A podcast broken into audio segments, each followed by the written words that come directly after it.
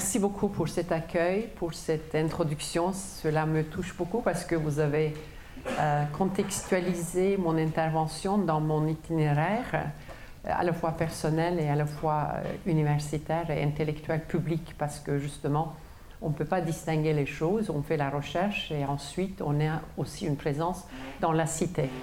Au fond, c'est justement mon sujet, ça va être le rapport de l'islam à l'espace public, à la cité. On peut tout de suite faire un peu le lien.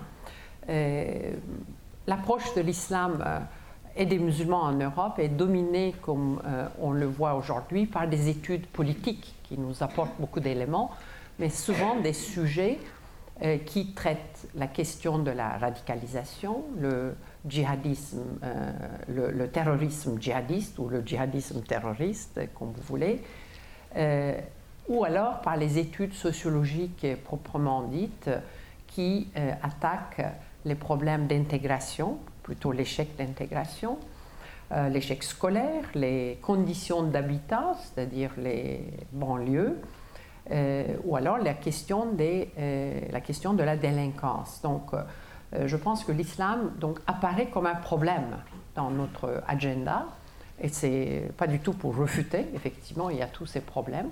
L'islam comme problème, et les lieux à problème sont étudiés, c'est-à-dire les prisons, les écoles, les banlieues. Donc ici, euh, moi, je voudrais euh, poser un peu un autre angle par rapport à cette question. Pas l'islam comme problème, ou alors déplacer là où sont les problèmes, plutôt. Et euh, comment donc ce déplacement de perspective euh, je peux le faire saisir, c'est un peu avec justement cette catégorie des musulmans ordinaires, les musulmans ordinaires. Ça doit déjà. D'ailleurs, j'aurais bien voulu faire une petite euh, enquête auprès de vous de savoir qu'est-ce que ça vous évoque déjà la notion même. Je suis sociologue, donc je suis toujours curieuse d'apprendre aussi euh, du, du, public, parce que les musulmans ordinaires, c'est une catégorie qui m'est venu à la fin de ma recherche, pas au départ, parce que j'avais du mal à définir la catégorie sur laquelle je travaillais, mais c'est presque un oxymoron, parce qu'on ne peut pas être à la fois un citoyen ordinaire et musulman, parce que les musulmans ordinaires, comme cela a été dit tout à l'heure, il y a quelque chose d'extraordinaire, c'est-à-dire il y a une survisibilité d'être musulman, donc ça échappe à la catégorie ordinaire ils sont survisibles quand on parle de musulmans. Et donc il y a une difficulté de, les euh, définir comme euh, ordinaires. Mais c'est justement, je pense, euh, cette tension qu'il y a dans la notion, qui est véhiculée par cette notion, musulman ordinaire, c'est-à-dire à la fois cette aspiration à vivre comme un citoyen ordinaire dans la vie de tous les jours, dans la vie ordinaire, et en même temps cette affirmation de la foi religieuse, cette manifestation de la différence religieuse dans la cité, cette tension qu'il faut étudier. Donc mon travail, c'est un peu, ça se situe sur justement ce lieu de tension. C'est là où cette catégorie nous étonne, musulmans ordinaires. Donc euh, voilà, c'est un peu contre-intuitif, ou en tout cas, c'est là où euh, j'essaie de, euh, de cerner. Et je dirais également que souvent quand on travaille sur le sujet de l'islam, on aime bien parler des faits durs. Donc la radicalisation, les mouvements terroristes, la vie, les organisations. Et moi, je suis un sociologue peut-être qui travaille sur des faits, je ne veux pas dire mou, mais amorphes. Des choses moins dures. Et justement, la catégorie des musulmans ordinaires, c'est déjà pas, pas un fait dur. Alors, comment on peut euh, décrire un peu? Quels sont les traits sociologiques, traits sociaux de ces catégories des musulmans ordinaires? Pour faire un peu euh, vite, je dirais d'abord, il faut parler de, euh, de la post-migration. On parle aujourd'hui des migrations et mobilités, on est vraiment en plein cœur du sujet, parce que ce sont des musulmans qui qui se définissent pas par rapport à leur lieu d'origine. Ils sont déjà pas seulement déracinés, mais il y a déjà un enracinement. Je pense que les conférence Campus Condorcet, donc je suis très contente de faire partie. Et il y a cette affiche qui est très euh, parlante. On est à la fois déraciné et on est en train d'être euh, enraciné. Et je pense que mon sujet, c'est vraiment entre ces deux, deux choses-là. J'espère pouvoir fleurir un peu de, verdure euh, par la suite. C'est exactement ça. Donc, post-migration, c'est, pour parler le langage sociologique plus classique, deuxième, troisième génération des jeunes qui ne se sentent plus appartenir au pays d'origine de leurs parents, mais qui se sentent appartenir à des localités. Je parlerai des localités plus simplement. Ce pas des catégories abstraites comme européens, français, italiens, mais des villes, des localités, des quartiers. Euh, ils sont beaucoup moins donc algériens, marocains, turcs que leurs parents. Alors, c'est pour cela d'ailleurs qu'il y a une critique très répandue dans le langage français quand vous les appelez les euh, origines d'immigration. Quand vous dites de quelqu'un d'origine d'immigration, les gens ne se reconnaissent pas. Donc on a du mal à les, à les définir, mais ils ne se définissent pas par rapport aux origines de leurs parents. Donc il y a un processus, je dirais, de la post-migration. On est dans une phase de post-migration. On ne peut plus faire la sociologie de migration, mais ils sont justement des migrants qui sont en train de faire partie de la cité, devenir citoyens. C'est entre migrants et citoyens. Je pense que c'est cette euh, phase-là, peut-être qu'on est en train d'en parler aujourd'hui. Ensuite, par rapport à la mobilité, qui est aussi le sujet de ces conférences euh, du campus Condorcet, je dirais c'est une mobilité sociale ascendante dont je parle, ces catégories des musulmans ordinaires. Il y a aujourd'hui, on voit, pas simplement l'échec euh, scolaire des musulmans, il y a une partie de la population partout dans tous les pays, mais surtout en France, mais aussi en Allemagne, en Italie, on voit la formation de nouvelles classes moyennes. Il y a des musulmans qui, par justement la réussite scolaire, ensuite, euh, ils, euh, par leur parcours professionnel, des nouveaux métiers, des métiers où, dans le secteur des services, de communication, les médiateurs culturels, beaucoup dans l'enseignement. On voit donc une formation, je dirais, des nouvelles classes moyennes et on ne peut pas les donc euh, juste qualifier de, de l'échec euh, de, de l'intégration. Ils sont en train d'être intégrés, si vous voulez, mais c'est là justement il y a la tension. Le moment où ils s'intègrent, ils font également manifester leur religiosité. À la limite, je dirais, ils se réapproprient de leur foi en même temps qu'ils deviennent beaucoup plus intégrés dans les sociétés européennes.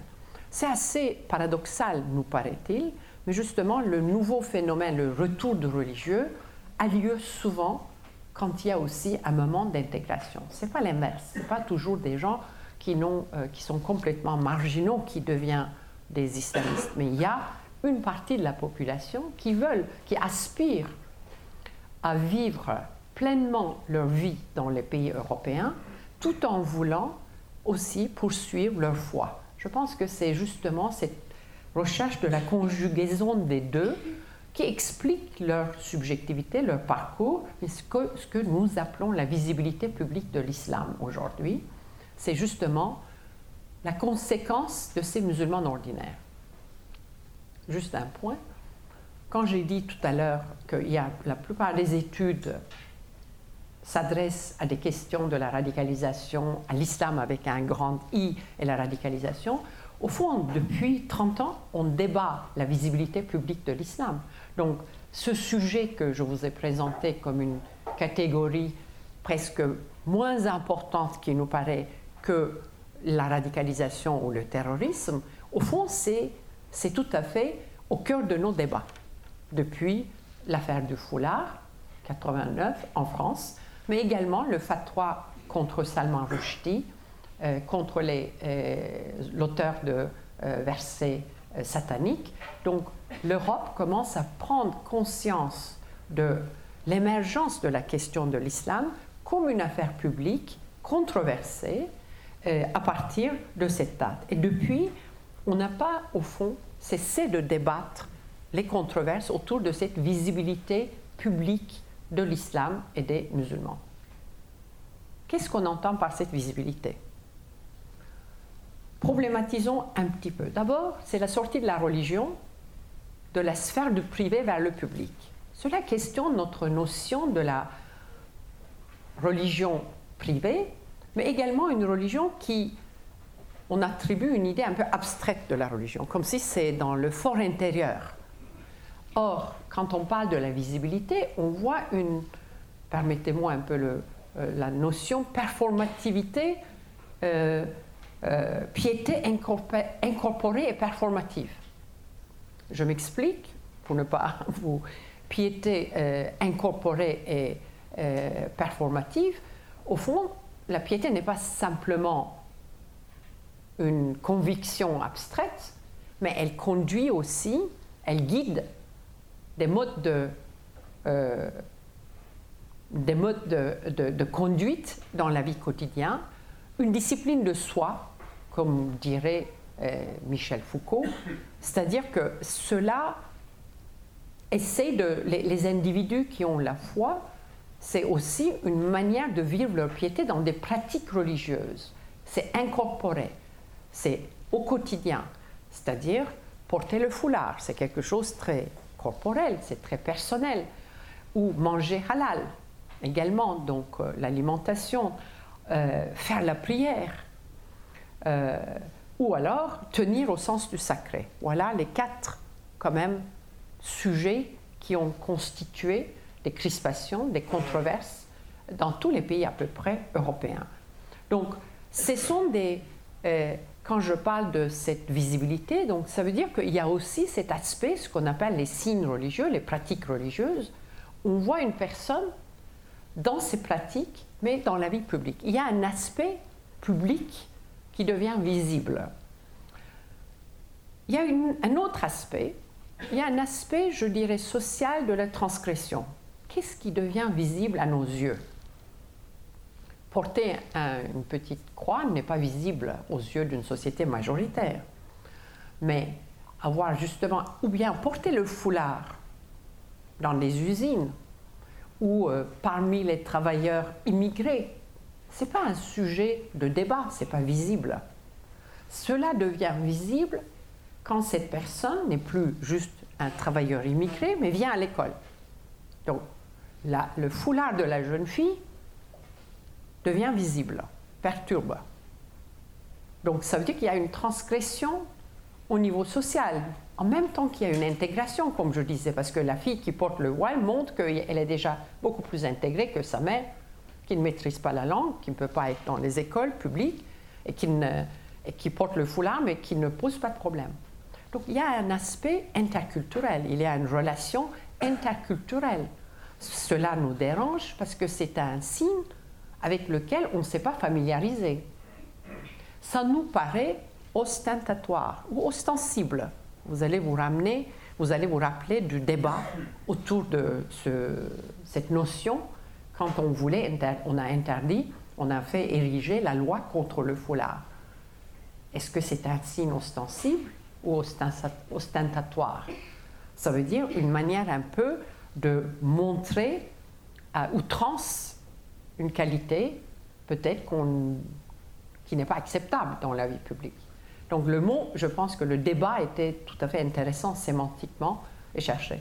Mais on oublie que c'est complètement interculturel. Ce qui peut paraître ostensible à un groupe social peut paraître tout à fait normal à l'autrui. Donc cette visibilité nous montre qu'on est, on est dans un rapport euh, interculturel. Il y a un aspect également, je dirais, euh, disruptif destructif parce que justement, c'est dans les écoles que ça crée un effet et pas dans les lieux de travail.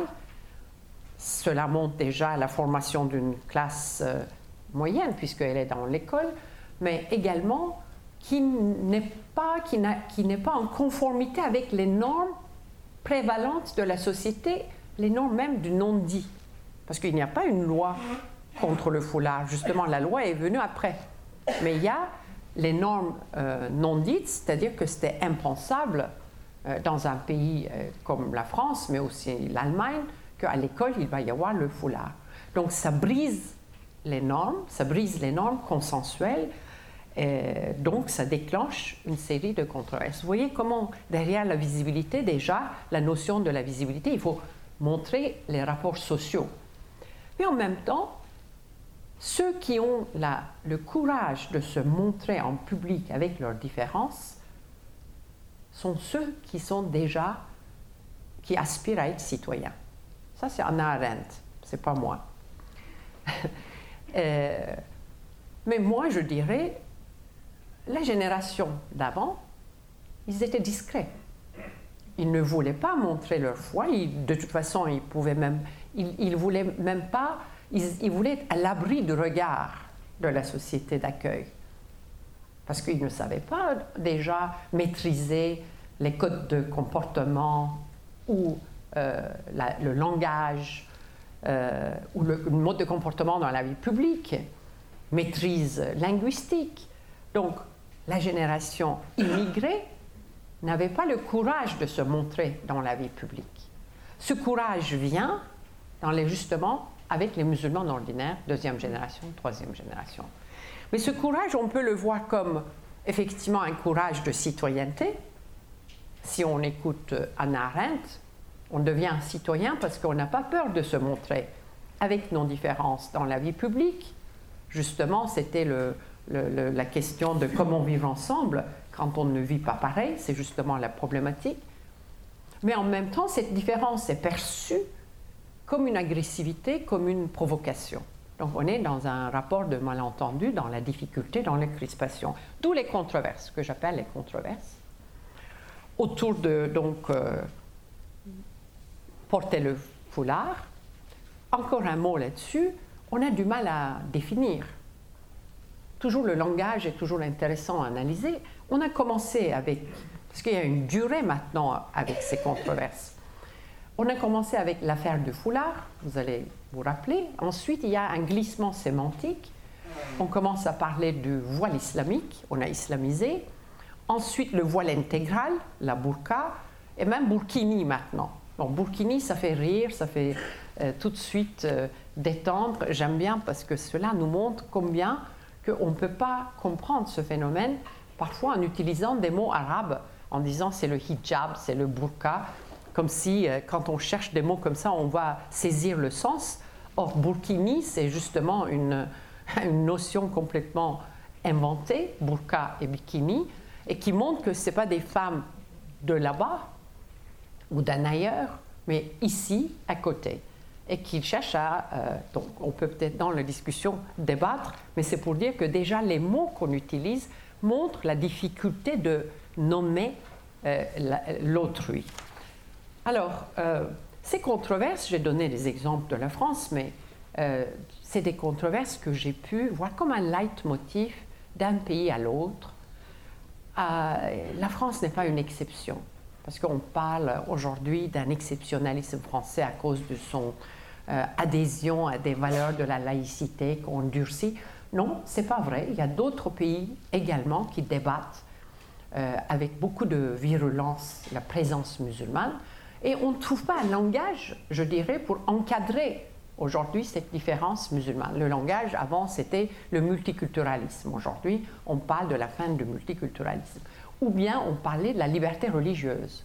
Et si on prend les controverses un par un, vous allez vous rendre compte que la liberté religieuse n'est plus du tout un langage qui nous aide à accepter ou à réglementer les euh, pratiques religieuses des musulmans. Je donne un exemple. Euh, halal, l'alimentation halal, qui a aussi été à débat en France, mais aussi dans d'autres pays. Et vous savez qu'on a, euh, il y a le cocher. Donc ça fait aussi percussion sur la question du cocher. Cocher était accepté comme euh, un droit d'exception pour l'abattage rituel, comme une liberté religieuse d'une minorité, d'un groupe pour, pour, les juifs de la France, mais aussi en Allemagne. Tandis que halal, la question de halal, l'alimentation halal, et donc surtout l'abattage rituel, tout de suite est entrer dans un débat sociétal sur les droits des animaux. Comment on peut éviter à infliger la souffrance aux animaux. Vous voyez, donc, c'est tout de suite, ça rejoint. Mes propos n'est pas de dire qu'on n'est pas juste avec les musulmans et on n'est plus juste avec les juifs. S'il vous plaît, c'est pas du tout dans ce sens-là. J'essaie de dire que la question de l'islam devient une affaire publique. C'est-à-dire, ça concerne tout le monde, tous les citoyens. Même s'ils ne sont pas musulmans, ça concerne tout le monde, c'est-à-dire ça devient une affaire publique. Effectivement, vivre ensemble, ça devient une question des normes. Quand ça devient une question des normes, donc justement, est-ce qu'il y a la possibilité d'accommodement, de négociation, ou est-ce qu'on va imposer une norme hégémonique contre les autres? Là, c'est des questions plus, euh, disons, par rapport à euh, la solution. Alors donc, ces euh, controverses, moi je les ai. Donc, comment étudier une controverse? C'est pas facile. Comment étudier vivre ensemble? C'est pour ça que je vais lire votre livre avec intérêt et aussi avec frustration que je ne fais pas partie. Mais euh, de 2009, euh, je suis têtue, comme une turque. 2009 à 2013, donc j'ai mené cette recherche. Et pendant cette période, on peut parler d'une constellation des controverses, parce que les controverses peuvent changer, peuvent disparaître, peuvent renaître là où on ne s'attend pas. C'est autour de quatre piliers. Le port du voile, mais aussi bien en France que dans des pays même nordiques, les prières de rue, la construction des mosquées, l'alimentation halal, la représentation visuelle des figures sacrées de l'islam, donc le domaine de l'art, le marché, halal c'est le marché, et euh, la vie urbaine, la construction quand même de, euh, des mosquées, et le port du voile, ça concerne aussi la question du genre et aussi les lieux où on comporte. Donc vous voyez, c'est vraiment la vie publique dans plusieurs euh, facettes. Alors, ces controverses ont tout de suite, je pense, si je vous demande qu'est-ce que vous avez en tête, vous allez penser tout de suite au débat médiatique, n'est-ce pas? Donc c'est tout à fait normal qu'on a ces débats, mais ces débats sont devenus essentiellement médiatiques. Donc comme sociologue, c'était très difficile de faire le terrain autre que le terrain médiatique. Commencer par les médias, mais comment? Parce que ces controverses sont nées toujours dans des lieux avec des vrais gens. Ces controverses ne sont pas juste nées dans des médias. On les débat ensuite, mais il y a des lieux.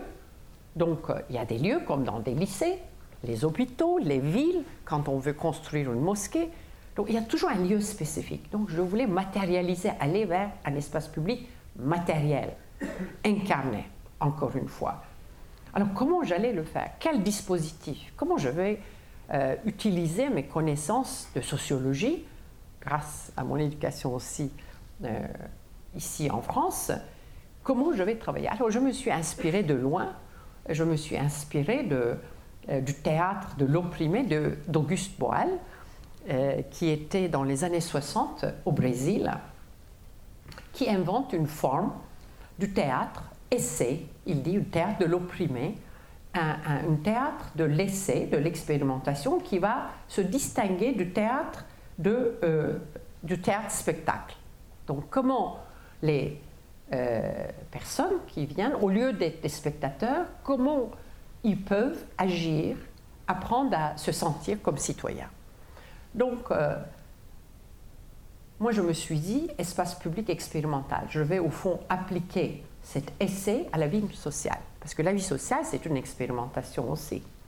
Aller les lieux, les 21 villes où je suis allée, euh, de Cologne, Bologne, euh, Bruxelles, Genève, Toulouse, Sarajevo, Madrid, Cordoue, donc des lieux très différents. J'ai suivi juste l'itinéraire des controverses. Là où il y avait une controverse, j'y allais. Donc, ce n'est pas en fonction d'immigration. J'ai dit, je fais une sociologie de post-migration. La controverse, c'est l'interface entre les musulmans et les non-musulmans. C'est la confrontation, mais c'est aussi, ça les met quand même en proximité. Alors, donc, j'ai fait des groupes de euh, recherche autour de euh, ces controverses, pas question d'éviter le conflit, mais au contraire, aller là où il y a le conflit. Mais éviter la société du spectacle. C'est le livre ancien de Guy Debord, d'ailleurs. Je vais le relire à cette occasion, parce que justement, je pense que euh, question du spectacle, aujourd'hui, les médias politiques nous empêchent de penser aux liens, nous empêchent de débattre les questions qui nous concernent à l'échelle micro, comme vous disiez même pour la construction de ce campus. Il n'y a pas des vrais gens, il y a juste des médias politiques, spectacles, qui empêchent les gens de euh, se lier comme citoyens. Et c'est tout à fait vrai pour les musulmans, comme euh, euh, vous disiez tout à l'heure. Les musulmans se voient d'abord par les médias. Ils sont omnibilés par la représentation des musulmans dans les médias. Même quand je fais des groupes, il me faut quatre heures, une première heure, pour comprendre de la distance des médias. Ils sont spectateurs d'eux-mêmes. Il y a des altermondialistes, il y a des catholiques de gauche, il y a des interreligieux juifs qui viennent débattre avec eux, avec des musulmans du quartier, qui veulent être à leur côté, qui sont sur le terrain, mais ils ne se voient pas. Il n'y a pas co-citoyenneté, si vous voulez. Ils voient d'abord la question de coverage, comme Edward Said l'écrivait, euh, comment les médias les couvrent, la représentation médiatique. Donc je trouve que je veux euh, souligner ça parce que c'est un problème par rapport à notre espace public, ce n'est pas simplement par rapport à ma recherche. Il faut de nouveau investir ou même soustraire la vie publique à la vie médiatique et à revenir à, vraiment à des localités, à des, euh, débats citoyens euh, pour pouvoir débattre la question de, de, vivre ensemble.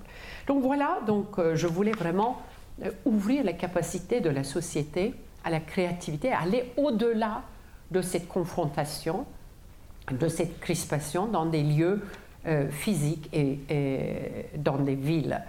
Alors donc, euh, cela signifiait dénationaliser l'Europe, parce qu'aujourd'hui, encore d'une manière étonnante, les controverses témoignent l'européanisation du sujet.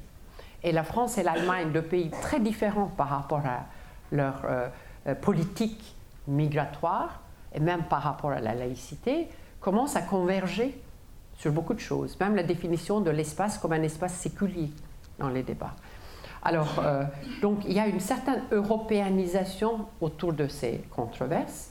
Il y a aussi donc la nécessité de décollectiviser les musulmans. On ne peut pas parler. J'étais très, très embêtée comme sociologue, parce que nous, les sociologues, font des catégories. Quelle ethnie Il vient de quel pays quelle confession musulmane Est-ce que vous parlez des chiites, des sunnites, des turcs, des pakistanais Vous voyez, toujours on cherche des catégories. Ou alors, par rapport à leur religion, est-ce que c'est des modérés, c'est des radicaux? Donc, il fallait que je décollectivise. Donc, réhumaniser toutes ces euh, personnes. Ce n'était pas facile.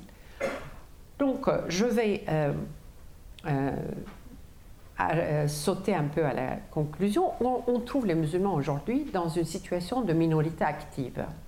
Qu'est-ce que je veux dire par là? C'est pas d'abord une expérience de minorité. J'ai encore le temps. Une expérience de minorité, parce qu'ils peuvent pas avoir, euh, ils sont pas dans une société à majorité musulmane. Donc ils doivent composer avec d'autres religions, ils doivent composer avec l'environnement séculier s'ils veulent faire leur prière. Donc il faut justement s'ajuster à euh, quand même un calendrier séculier. Euh, donc, ils se trouvent dans une situation de minorité. Donc, quel est le rapport à la normativité islamique, à la charia, on va poser? Parce que ce que je vois dans ma recherche, au fond, les musulmans sont en train aussi de réinventer leur manière de vivre en Europe. Si vous voulez, on voit comment l'islam devient européen.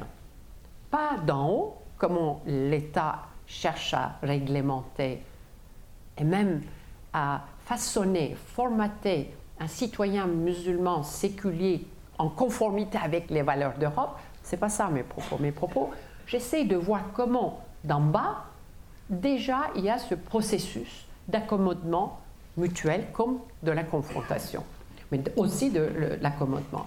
Et cet accommodement montre qu'ils sont aussi dans la réflexivité, dans les tensions entre le texte et le contexte, c'est-à-dire entre le texte, la normativité islamique, islamique, le Coran, et le contexte dans lequel ils vivent. Parce que ceux qui veulent vivre dans la cité, justement, se trouvent dans cette hybridité, dans cette tension. Ceux qui sont en rupture sont dans le terrorisme ou dans le retrait complet. Tandis que les musulmans ordinaires, donc ceux qui aspirent à vivre leur vie ici, euh, sont dans cette réflexivité perpétuelle entre leur texte et le contexte. Ils cherchent à composer. Encore un exemple qui allège les esprits, c'est la Burkini. Moi, j'ai travaillé avec la Burkini dans mes groupes. Dernier moment, il y a des pages sur la Burkini que j'ai sorties. J'ai dit ça paraît trop euh, euh, farfelu. Et deux mois plus tard, après la publication de mon livre, il y a eu le débat, la controverse sur la Burkini. Euh, j'avais travaillé pourquoi dans les groupes? Parce que ça interroge aussi les musulmans en disant est-ce que c'est conforme à l'islam? Donc c'est à l'intérieur de l'islam, à l'intérieur des musulmans aussi, il y a ce débat. Est-ce que chaque fois qu'on euh, on est dans la vie, dans la conquête des espaces de vie. Conquête des espaces de vie, ça veut dire quoi? L'émancipation. Conquête des espaces de vie, ça peut être la natation pour les femmes, ça peut être les écoles, ça peut être l'art, ça peut être la musique. Ça que je veux dire pour, pour moi, la conquête des espaces de vie. Chaque fois que les musulmans investissent, il y a toujours cette tension avec leur normativité. Est-ce qu'une femme peut chanter devant un public mixte. Vous allez vous rappeler Diams. Diams, c'est une convertie, d'ailleurs de gréco-chypriote et française. Et elle est très connue, vous la connaissez, j'espère. Elle est très bonne. Et elle s'est convertie.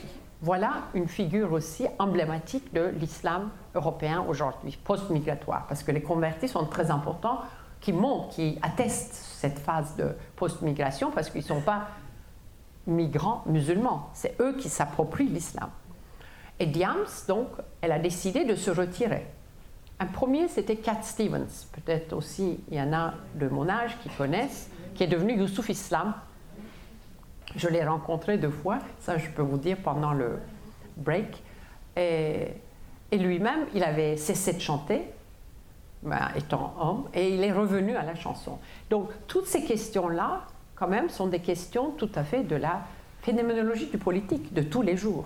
Donc est-ce que, et elle, elle vit, ou les gens, les musulmans, vivent cette tension? Est-ce que je suis en conformité avec ma religion ou pas? Il y a une surveillance continuelle, perpétuelle. Et d'ailleurs, cela qui devient très obsessionnel ou euh, avec beaucoup de zèle parfois ils basculent du côté puritain parce qu'ils voient tout l'environnement comme un obstacle à leur piété. Donc, euh, surtout dans des conditions là où il y a l'immigration, l'islam n'est pas vécu d'une manière naturelle.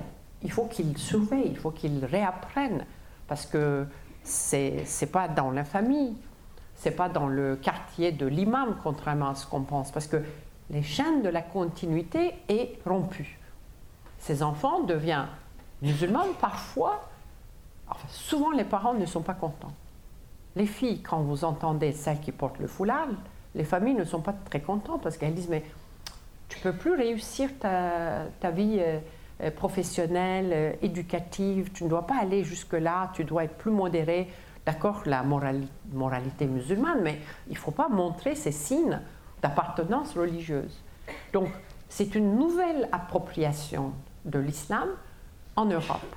Et c'est un islam coupé de plus en plus des pays d'origine.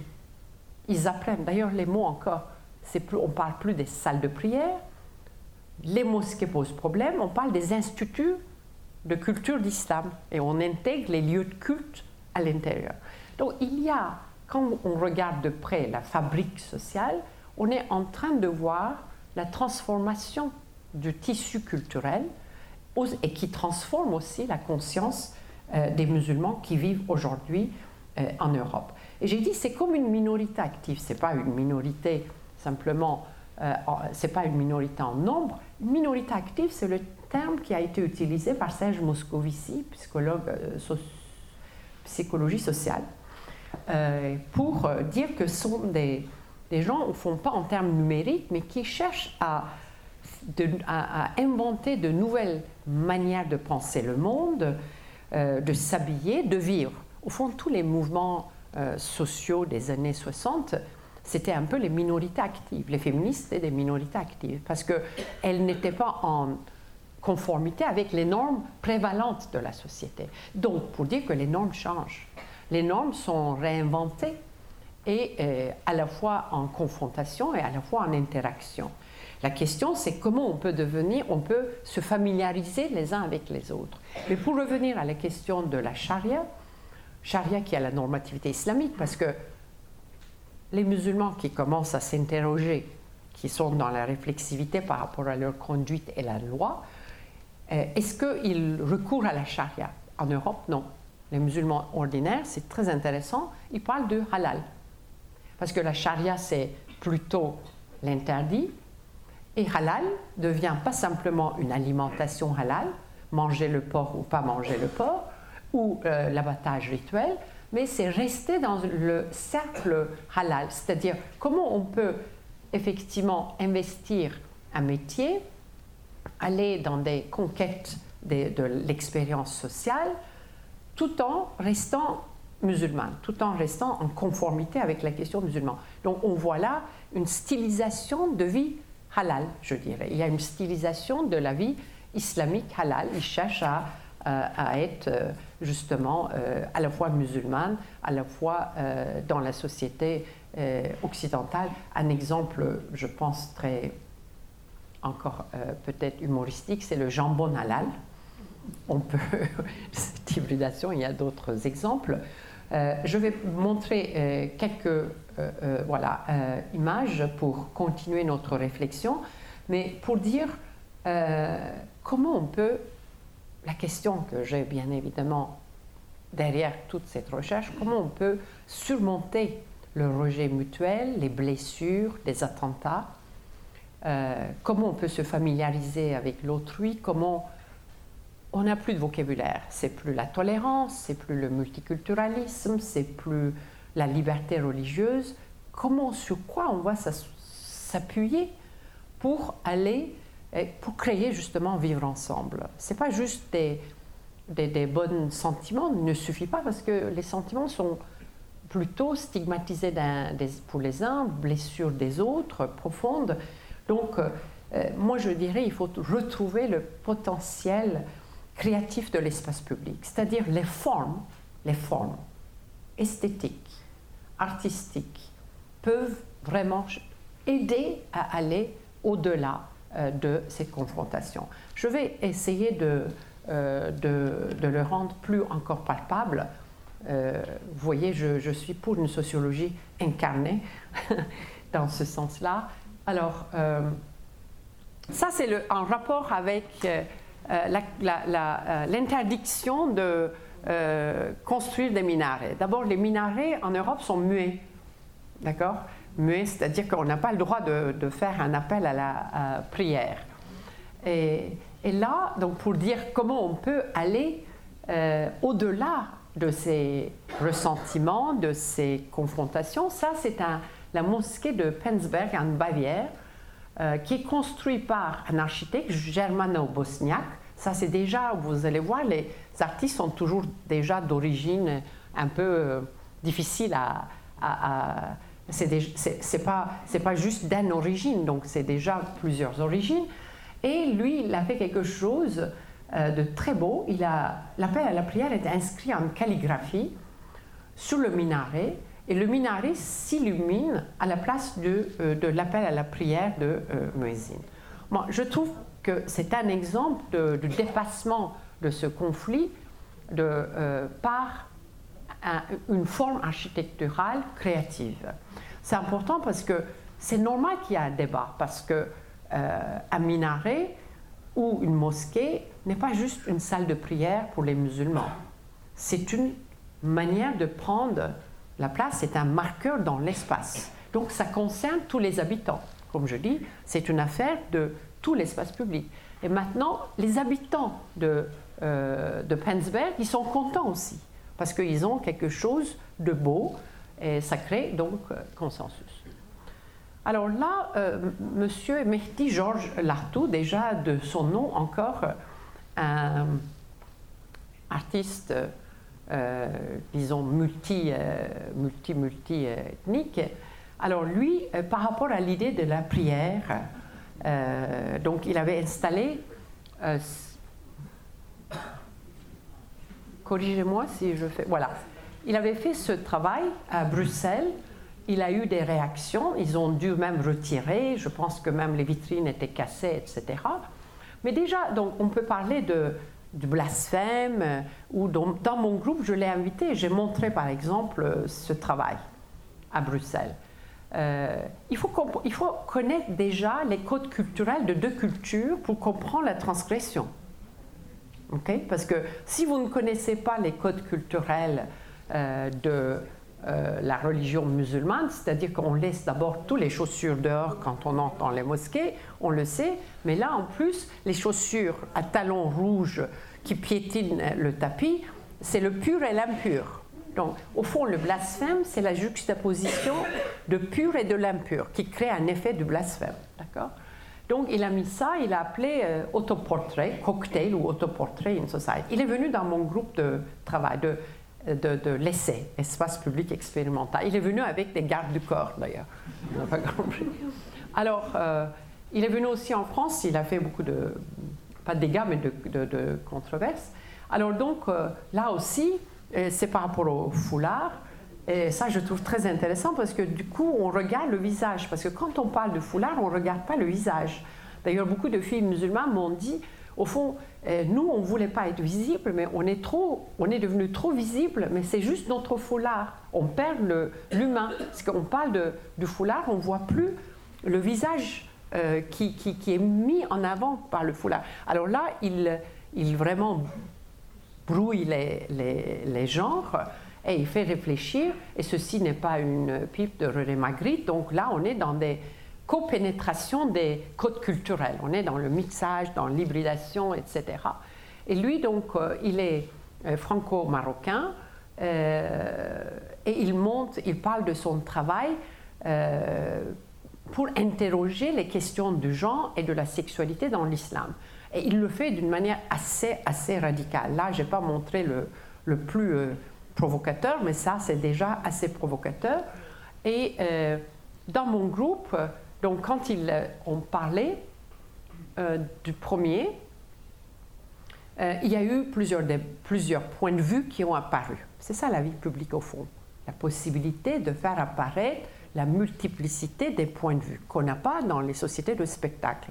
Parce qu'il faut être dans le scandale, il faut être dans la polarisation, on n'a pas le temps de parler, de de changer même la position, il faut rester dur et pur et très, euh, n'est-ce pas, sommaire pour gagner une bataille polémique sur les médias. Tandis que dans un espace public comme ici, il faut de la patience, il faut m'écouter, réfléchir. C'est pas facile, c'est une autre temporalité je vous remercie pour cela.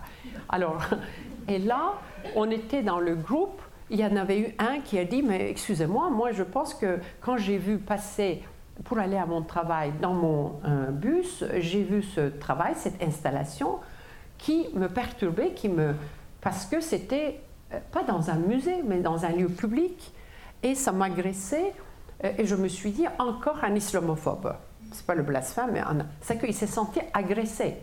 Mais les autres ont dit, une fille d'ailleurs qui portait le foulard, mais je vois aucun problème, je suis très contente qu'il questionne la place de la femme dans l'islam, dans la mosquée et même dans la société.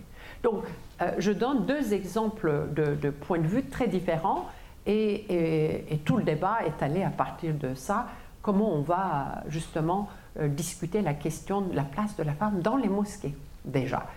Et l'intention de, de l'auteur ou de l'artiste n'est pas tellement importante parce qu'une fois qu'il fait son œuvre, c'est le pouvoir d'interprétation qui est important. Là, j'ai vu dans ma recherche comment les citoyens se sentaient, excusez-moi pour le terme anglais, empowered, c'est-à-dire qui se donnaient le pouvoir une fois qu'ils arrivaient à interpréter. Une société de spectacle, on n'a plus le pouvoir d'interprétation. On reçoit en pleine gueule. Alors là, justement, interpréter cette œuvre différemment leur donne la possibilité de se penser différemment également. Donc au lieu de le pouvoir de communication, je dirais, j'ai vu le pouvoir d'interprétation qui crée aussi le lien entre les gens et qui donne le sentiment qu'on n'est pas agressé, on n'est pas stigmatisé, mais on n'a qu'à interpréter le travail différemment. D'ailleurs, l'artiste n'était pas très content de ça. Mehdi cherchait la polémique. il, avec son, sa garde de corps, il voyait plutôt celui qui parlait de l'islamophobie. Il ne voulait pas débattre avec les autres. Ça, c'était aussi en passant intéressant. Parce que c'est l'islam qui vous rend aussi plus audible dans l'espace public. Plus il y a de la polémique, plus vous devenez euh, reconnu. Et là, on revient à la question du voile intégral, mais halal surtout, la question du halal. Et là, euh, je dirais, euh, dans mon livre, il y a un chapitre sur le porc. Le porc est devenu un personnage public, le petit porc. Parce que pour les musulmans, vraiment, ne pas manger le porc, c'est déjà très difficile parce que peut-être vous ne vous rendez pas compte, mais les sociétés européennes, d'Espagne à la France, à l'Italie, c'est la charcuterie. Et, d'ailleurs, les Français sont très très conscients de ça pour riposter contre les musulmans, ils font apéro saucisson, vous vous rappelez. Les Italiens, pour euh, empêcher les musulmans à construire leur mosquée, ils font des parades euh, de, du port dans les, sur le terrain. Bon, il y a des malentendus culturels et religieux complets parce que les musulmans disent mais ils n'ont pas désacralisé le territoire, le terrain, parce que pour nous, c'est manger le porc qui est halal, mais pas l'animal, le porc. Donc, il y a, vous voyez comment on peut complexifier le débat. Et ensuite, si vous lisez les textes, pourquoi manger le porc est interdit, vous allez voir quand même qu'il y a tout un argument par rapport à carnivore et par rapport à l'idée que quand on mange un animal, on adopte aussi les qualités de l'animal, euh, l'agressivité de l'animal. Moi, ça me fait penser à tout ce qui est aujourd'hui tendance euh, euh, végétarienne. Oui, tout à fait, merci. Donc ça rejoint, on peut. Donc il faut, si on veut faire de l'islam un débat plus public, il faut aussi justement euh, entrer ces couches d'analyse qui nous, qui, nous qui, défont aussi les certitudes de notre côté. Donc ici, qu'est-ce que vous voyez Je ne sais pas. Mais justement, ces deux, deux artistes, Sarah Maple et l'autre, c'est Nezaket Ekidji, Nezaket Ekici, c'est un turco-allemand. Donc, vous avez vu tout à l'heure, c'était franco-marocain. Et là, c'est turco-allemand. Elle, elle, elle, vit en Allemagne depuis trois ans. Elle dit donc euh, que je joue avec les interdits de l'islam, mais elle joue aussi avec son environnement en Europe. Donc, parce que c'est le tabou pour, le, euh, pour, les musulmans. Mais le porc, c'est aussi beaucoup de, euh, musulmans cherchent à se positionner par rapport au, porc. Alors quand j'ai montré ça aussi dans mon groupe, alors là j'ai retenu parce que ça c'était aussi ça qui est magnifique d'être chercheur. Il y a des choses, il y a un moment de, de, toute la recherche que vous avez fait pendant quatre ans, il y a un moment qui est comme ça, véridique, qui change votre manière de voir les choses. J'ai voulu mettre ça sur la couverture. Mais heureusement, mon éditeur m'a empêché. J'ai trouvé ça très beau parce que la fille a dit, mais je ne comprends pas pourquoi c'est euh, c'est pas pur, parce qu'on voit que une musulmane prend le petit cochon dans ses mains avec de l'affection, comme si un musulman prenait l'Europe dans ses bras. Oh, c'est beau, n'est-ce pas? Alors, euh, pour finir, aussi dans l'espace public, ce que j'appelle pas que des artistes, mais la citoyenneté performative qui peut nous faire aider à réfléchir différemment. J'adore ça, citoyenneté performative, pas citoyenneté de l'acte de voter, de suivre les débats primaires, pas primaires, tout ça, je ne vous dis pas de ne pas le faire. Mais il y a aussi la citoyenneté performative qui ne passe pas par le discursif. Comme vous voyez là, je montre des exemples qui nous aident à penser différemment, et ce n'est pas toujours des, des, idées, mais c'est aussi des formes qui nous qui nous aide à réfléchir différemment. Alors ça, c'est citoyenneté performative, à la fois contre, on peut dire, euh, l'islamophobie. Donc là, ça, j'adore ça. Ça, c'est euh, euh, contre l'interdiction. C'est pour rester dans le même leitmotiv, parce qu'il y en a beaucoup. Et donc là, je trouve que c'est très intéressant, les affiches de, contre la construction des minarets moi je dirais, montre euh, la société dans laquelle nous sommes, l'espace public de spectacle. C'est-à-dire, on, voit, on voit les minarets comme des fusils implantés sur le sol de Suisse, mais on a vu le même affiche circuler dans tous les pays européens avec des versions très, très, à peu près identiques. Et on voit donc d'un côté les mosquées, l'islamisation de l'Europe, et de l'autre côté, la femme en burqa.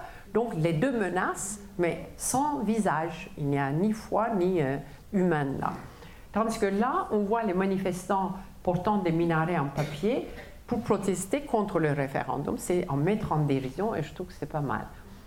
Et, euh, là, c'était dans les rues de Birmingham. J'ai rencontré là, j'ai pu mettre par contre pour, comme couverture d'un livre en anglais euh, Mitra Memartia, cette euh, artiste qui, donc, qui faisait cette performance à Birmingham City en disant Who is afraid? Qui a peur de, la bouca en rose et qui marche comme ça Et les gens venaient. Donc elle faisait aussi une expérimentation avec sa performance, avec son corps. Les gens venaient lui demander pourquoi elle faisait ça ou pas. Donc ça crée un autre espace public, vous voyez, un autre lien.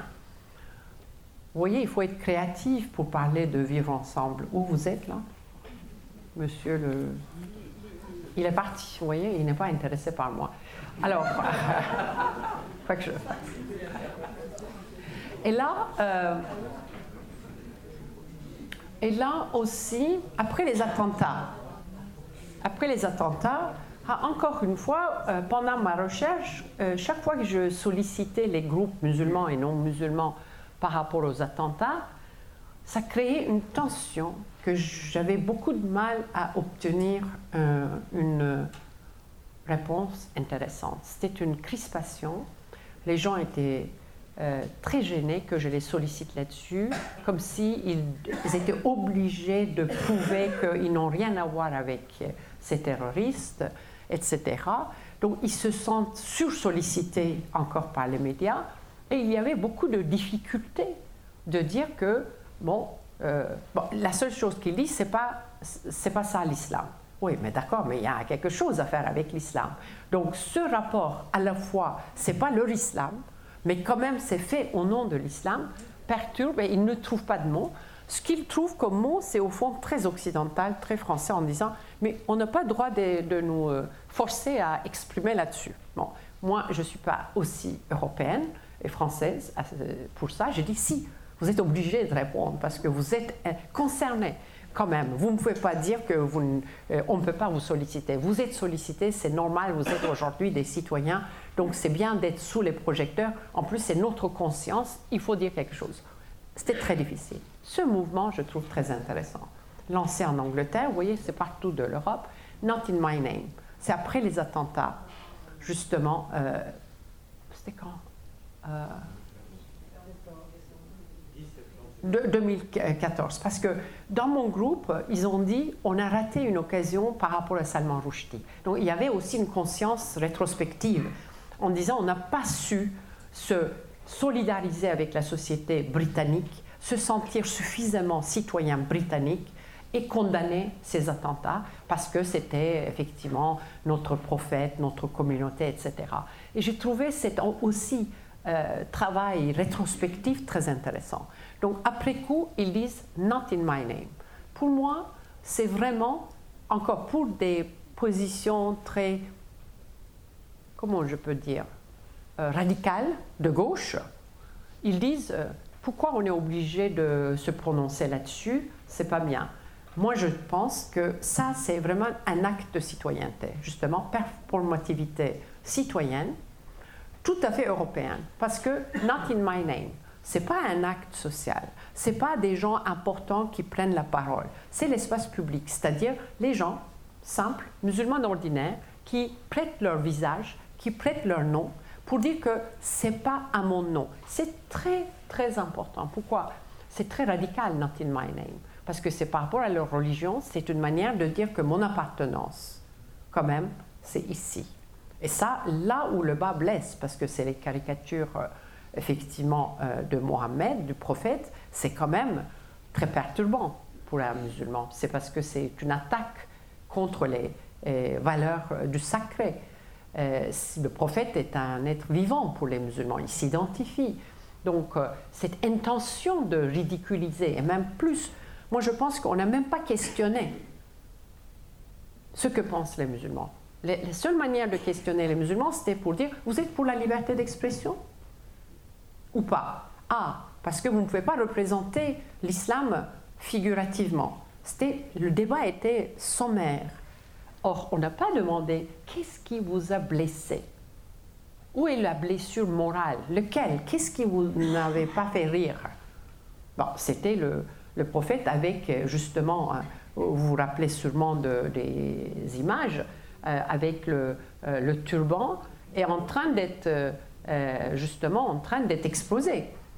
On peut dire aussi que c'est le désir euh, de, faire exploser le, prophète de la part de, du caricaturiste. Donc, je veux dire qu'on ne va pas dans, le, dans, où on est allé. Mais après Charlie Hebdo, on ne pouvait même pas engager un débat. Le mal était fait, le mal était, la blessure était encore plus profonde, c'était impossible. Donc, dire not in my name, là, ça devient impératif. Impératif pour que les musulmans ne peuvent plus dire on ne va pas être forcé à parler. Non, on va être forcé à parler parce que la blessure est profonde. Les attentats, c'est plus un débat d'idées, mais c'est des, euh, des attentats meurtriers. Donc, je pense qu'il ne faut pas ridiculiser, il ne faut pas minimiser ce genre d'action. Parce que souvent, j'entends aussi de la part des gens en disant Mais les musulmans ne disent rien, ne font rien. Il y a des théologiens qui prennent la parole, on dit c'est officiel. Et voilà, les actes de citoyenneté, c'est aussi important même si c'est une minorité, parce que c'est ça, c'est comme ça qu'on fait une différence. Euh, et vous voyez, à mon avis, c'est vraiment le musulman ordinaire typique là.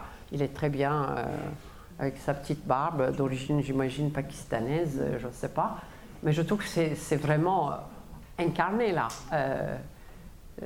figure emblématique. Et une dernière image, et je vous remercie vraiment pour votre patience, ça, c'est très important aussi après justement les attentats de Charlie et de Cocher, parce qu'il faut justement rappeler les deux, et le, supermarché Cocher. Et là aussi, ça montre la transversalité, comment c'était aussi dans d'autres villes, ça a, ça a continué. Et après les attentats, les musulmans ont fait, ont constitué une chaîne humaine autour du synagogue pour protéger le synagogue. Et encore, c'est une manière performative de dire c'est pas au nom de l'islam que vous allez attaquer. Et nous, on est plus solidaires avec le synagogue. Et je trouve que peut-être c'est des exemples qu'on n'a pas retenus, mais pour moi, ce sont des exemples très très importants et parlantes comme sociologue de, euh, des choses qui se mettent, qui se travaillent en sourdine, qui ne deviennent pas encore majoritaires, qui ne sont pas des faits durs, mais qui sont quand même des faits qui me semblent être très importants. Je vous remercie pour votre attention.